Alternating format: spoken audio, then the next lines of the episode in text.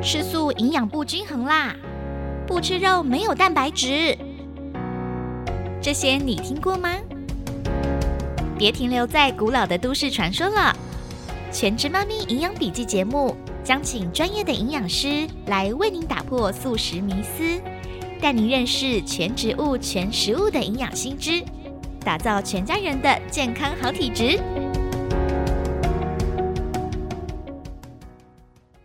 本节目感谢台湾素食营养学会共同制播。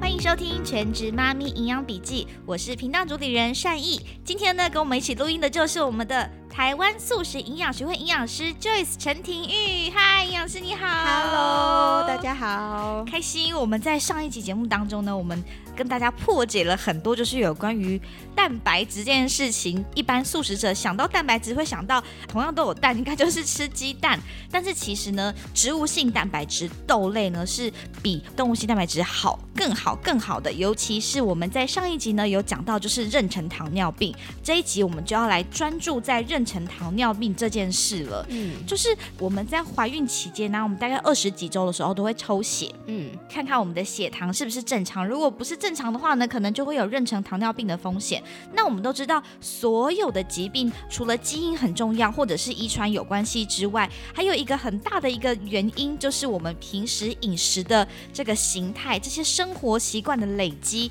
都会影响到我们的身体健康。那这个妊娠糖尿病到底是什么样的疾病？跟我们的饮食摄取？或者是动物性蛋白质或植物性蛋白质有什么样的关联呢？这一集就要请营养师陈婷玉来跟我们分享喽。OK，那我就先来讲一下妊娠糖尿病它跟一般糖尿病不一样的地方。对，只知道是怀孕的时候的糖尿病。就是真的啦，就是顾名思义，它就是怀孕，就是连英文就是 gestational diabetes，就是你怀孕的时候血糖过高的问题。对对，那其实呃，我们也知道怀孕的妈妈她。不止身体上感受很不一样，其实他身里面的很多代谢也都有在做非常大的变化。对对，所以其实他牺牲非常多要给他的 baby，真的不只是空间牺牲，我们的营养素全部都是要给 baby 对，所以如果你所有的营养素都要给 baby 的话，你是不是有一些荷尔蒙需要做调整？因为就代表你原本呢，可能原本所有的营养都是给妈妈的，现在要有一些都要给 baby。宝宝。对，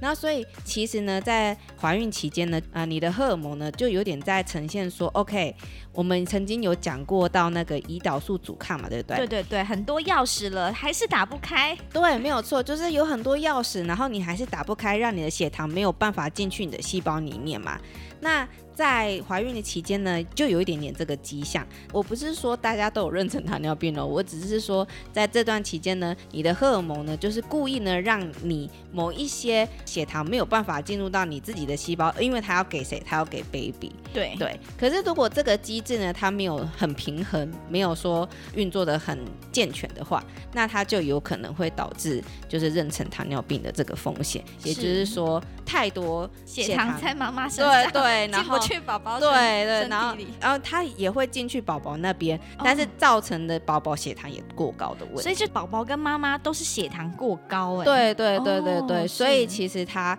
影响还蛮多的，它不是只有影响到妈妈的健康，还会影响到宝宝的健康。所以说一定要控制的，因为要不然的话，有些妈妈她如果没有控制妊娠糖尿病的话，她有可能就会有巨婴症的问题，就是她生小孩之后会很难生。对，可能宝宝太大了，对对，没有办法从我们的产道口出来，可能就要改剖腹或是其他的方法。就很，你知道，有些人大家应该都还是比较想要自然生产。对啦，因为这样真的很快就可以下床了。对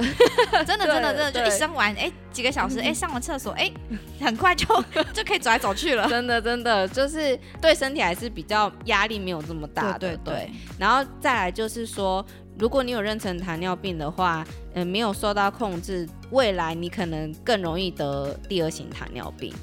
然后是永久的影响了呢。对，然后或是是说你再怀孕的话，你还是会发现有妊娠糖尿病的问题。是对，然后生下来的小孩子在长大的过程中，可能他也比较容易有代谢症候群的问题。哦，什么是代谢症候群、啊？代谢症候群的话，就是因为它叫症候群嘛，所以它就有很多不同的迹象。然后其中一个可能就是血糖过高，再来第二个可能就是血脂过高，然后这些很有可能会比较容易得心血管疾病，比较容易得糖尿病、呃中风等等这些的。我自己有一个跟我同届的同学，他就是天生糖尿病，所以有可能是他母亲在怀孕的时候有妊娠糖尿病的问题。天生糖尿病的话也不是哎、因为糖尿病有分两种，一种是哦，一型跟二型。对，一型、二型。一型的话不是因为这个原因，一型的话是纯粹它本身呢胰脏没有办法分泌胰岛素，但是那个是完全没有办法分泌哦，所以它需要靠注射。打那个胰岛素胰岛素来帮它，可是那个就是跟现在讲的就不太一样。是，所以我刚才讲说，就是代谢症候群通常会引发出来的糖尿病是第二型糖尿病。嗯，对，然后呃，如果有妊娠糖尿病的妈妈，她未来会得的糖尿病也是第二型，哦，就是嗯后天的啦。对，后天的，对对，不是大后天的。好，所以我们讲到的妊娠糖尿病，就是如果我们在孕期当中血糖控制不好的话，就有可能了。那到底是什么样的原因造成我们的妊娠糖尿病啊？有一部分呢，可能有家族史嘛。然后另外就是可能你是高龄产妇，就比较晚才怀孕的，现在很多应该都是这种对对对状况。然后再来就是你可能本身还没有怀孕前，你就是属于过重或是肥胖的。是可是很有趣的是，刚刚上述的这三种原因呢，它只占妊娠糖尿病发病的原因的五十 percent 而已，是，所以有剩下的五十 percent 是不太知道为什么的。是。对，而且这是亚洲人非常多是这种类型，因为亚洲人不像外国人，就是要到很胖很胖你才会得糖尿糖尿病，就连不管瘦瘦的也会啊。，对，就是不管是第二型糖尿病或是妊娠糖尿病，都是这个状况。是对，然后也有很多妈妈，她怀孕期间，她的体重增加的幅度也没有超过什么很严重的范围，嗯，可能还是在正常增加体重的范围，可是她还是得了就是妊娠糖尿嗯病。妊娠糖尿病。那这可能是跟亚洲人的荷尔蒙也有关系，还有另外一点就是亚洲人我们的体脂肪其实是比较高的，是或许这也是有一点点影响。对，嗯，了解了解，像我们既然知道有五十 percent 是不知道什么原因，可是有五十 percent 是我们是知道原因的。嗯那我们要怎么样找到这个原因，然后看看怎么样从饮食当中，我们尽量可以降低这个风险呢？嗯，有一个韩国的研究，就是我觉得还蛮有趣的，因为刚刚讲的就是亚洲人跟西方人不一样的地方嘛。对然后所以有一个韩国研究，它是发表在二零一三年的时候，然后他就去看说，我们是不是亚洲人的一些荷尔蒙分泌跟外国人比较不一样，所以我们才比较容易得妊娠糖尿病。然后饮食上面他们是不是有不一样呢？所以嗯，某一些人就比较容易得妊娠糖尿病。结果就发现说呢，那一些怀孕前期，他们如果体重增加的幅度比较高的女性呢，她们得妊娠糖尿病的几率是比较高。然后另外一个就是说，那些怀孕的妈妈，她们如果是属于过重的女性，那她得了妊娠糖尿病的原因是比较属于是胰岛素阻抗的原因，就是刚刚讲钥匙打不开的原因。但是她如果是正常体重的怀孕妈妈，那她得妊娠糖尿病的原因是比较属于是胰岛素分泌不足的原因，所以就其实很复杂，就是每个人会成因可能对都不太一样。不太一样，对。然后再来就是我要讲他们这个研究最想要了解就是荷尔蒙的方面，然后他们就发现说呢，就是只要有妊娠糖尿病的病患呢，他们呢身体里面。有非常多的可以调节胰岛素的这些荷尔蒙，像是什么内脏脂肪素跟脂泌素，这些都是我们的脂肪细胞分泌出来的荷尔蒙。这两种荷尔蒙呢，它们要比较多呢，是可以帮助你胰岛素敏感性的，就是身体比较容易侦测到那个钥匙要来了这样子。是是是对对对。可是呢，在妊娠糖尿病患中，这两种荷尔蒙在他们体内是属于比较低的。嗯，对，所以在荷尔蒙调节方面有点失调吧，所以才会造成他们比较容易有妊娠糖尿病。然后接下来就在讲吃的嘛，因为我们那些都可能不太能改变，对，很难控制。对，那饮食哪里不同呢？然后他们就发现说，不管体重正常或是过重的妊娠糖尿病患者，无论是哪一种啦，无论是你有过重呢，还是无论是你的体重正常，只要你是妊娠糖尿病患者呢，他们都发现这些女性摄取较高的热量，是，然后而且这个热量有许多呢都是来自于饱和脂肪。关键字饱和脂肪，没错。如果你有在注意听我们前面的节目的话，你应该知道饱和脂肪什么东西最多？动物来自动物，可能是肉类、蛋类，还有牛奶。没错。所以饱和脂肪多的东西都通常都是动物性的蛋白质嘛，是对，然后或是奶油，奶油不是蛋白质，它就是纯油脂类这样子。对对，那这些东西吃比较多呢，就发现是比较容易罹患糖尿病的。那其实不是只有妊娠糖尿病这样，就是一般的研究也都有发现，只要是饱和脂肪吃比较多呢，就算是一般的糖尿病患，不是妊娠糖尿病。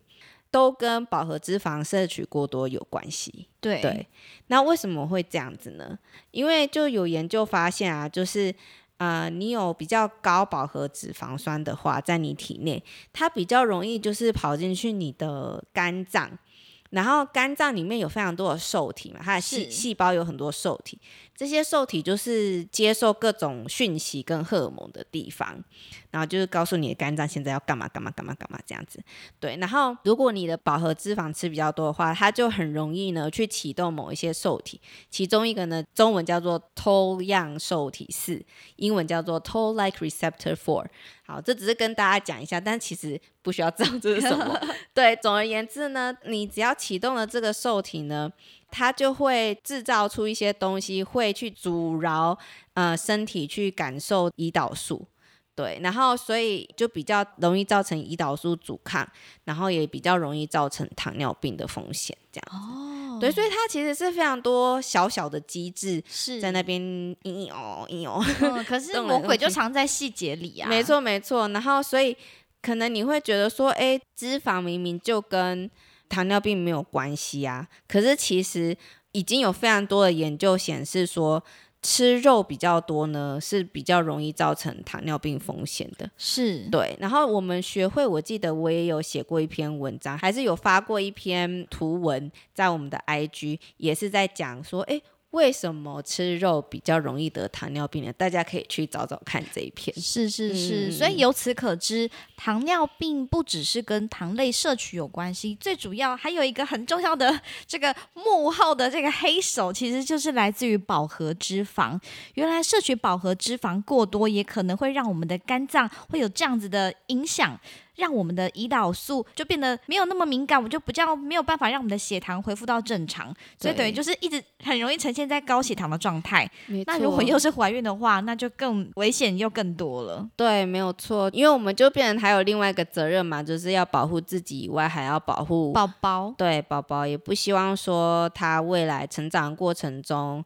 代谢上遇到这么多问题，然后也是蛮辛苦的啊，因为就有可能他如果天生生下来代谢上就比较。多问题，那他吃东西，他可能就比较容易储存能量，就比较容易胖。是，然后就是那种啊，我有一个研究，就是看到是，呃，我可以讲一下研究吗？可以，可以啊，可以啊。因为我也有做一些功课，就是我在有呃有一本书上面看到说，研究发现，当母亲孕期是高糖饮食形态的时候，小朋友在二到四岁也会呈现比较高的体重。对，这也是对代谢造成的影响。对，所以就是妈妈吃什么都会影响到宝宝，就是小孩子出生以后，未来他的体质是什么，呈现哪一种体质，这样是。所以由此可知，全植物饮食真的是非常适合孕妈咪耶，很适合啊。但是就是要多听我们的节目。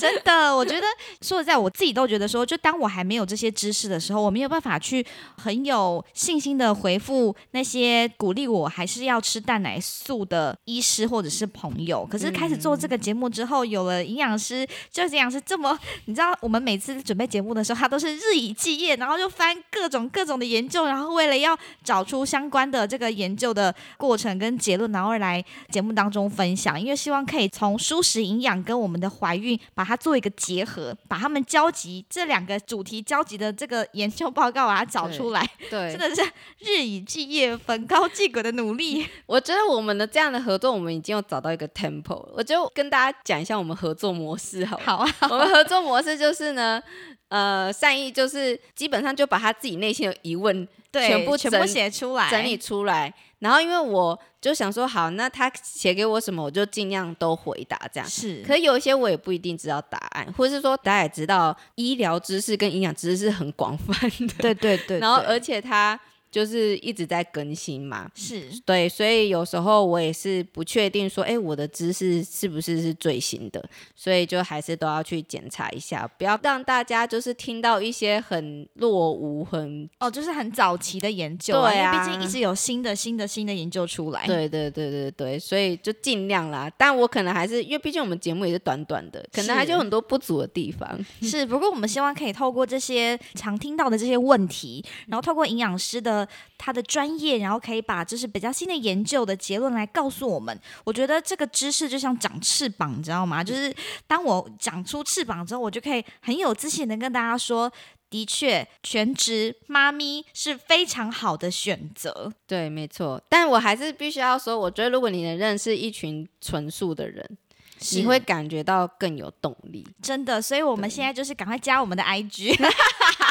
然后在上面大家可以交朋友，这样子。对对对，哎，说到这里，我来宣传一下，就是对对，呃，我自己有成立一个舒适妈咪的赖的社群。那你知道赖有分群组跟社群，社群是匿名，然后图片你也可以自己选择的。对，然后，所以我们这个舒适妈咪社群里面，目前有一百出头位的妈咪。哦然后大家就是有 vegan 的，然后也有想要从蛋奶素转 vegan 的妈咪，然后在我们的群组里面，大家就互相交流，就是舒适育儿的育儿经这样子对。我觉得其实还蛮需要的，因为很多人会加入我们这个群组，就是说他想要全素育儿，呃，全素养胎，可是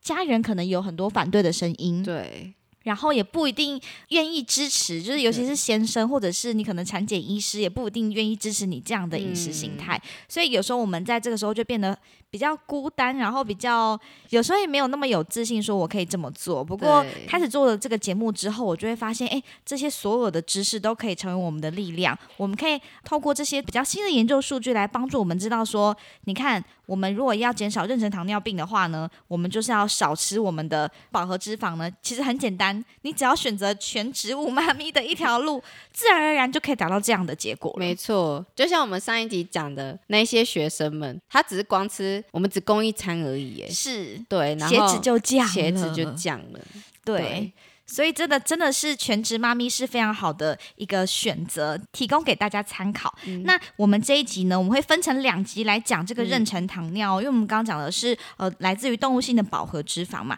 那其实我们血糖稳定还有一个很重要的地方，就是我们亚洲人的饮食形态真的是比较属于高糖，像是白米饭、白面、面包、松饼、吐司、饼干，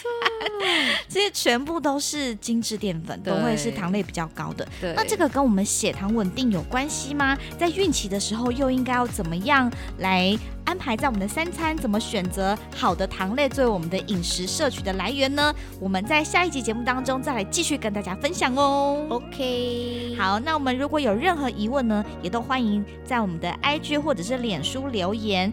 欢迎搜寻“全职妈咪营养笔记”植物的植，你可以留言问题，我们就有机会请营养师来为您回复您想要知道的知识哦。那我们这集就到这边，我们就下周再见喽，拜拜，拜拜。本节目感谢台湾素食营养学会共同制播。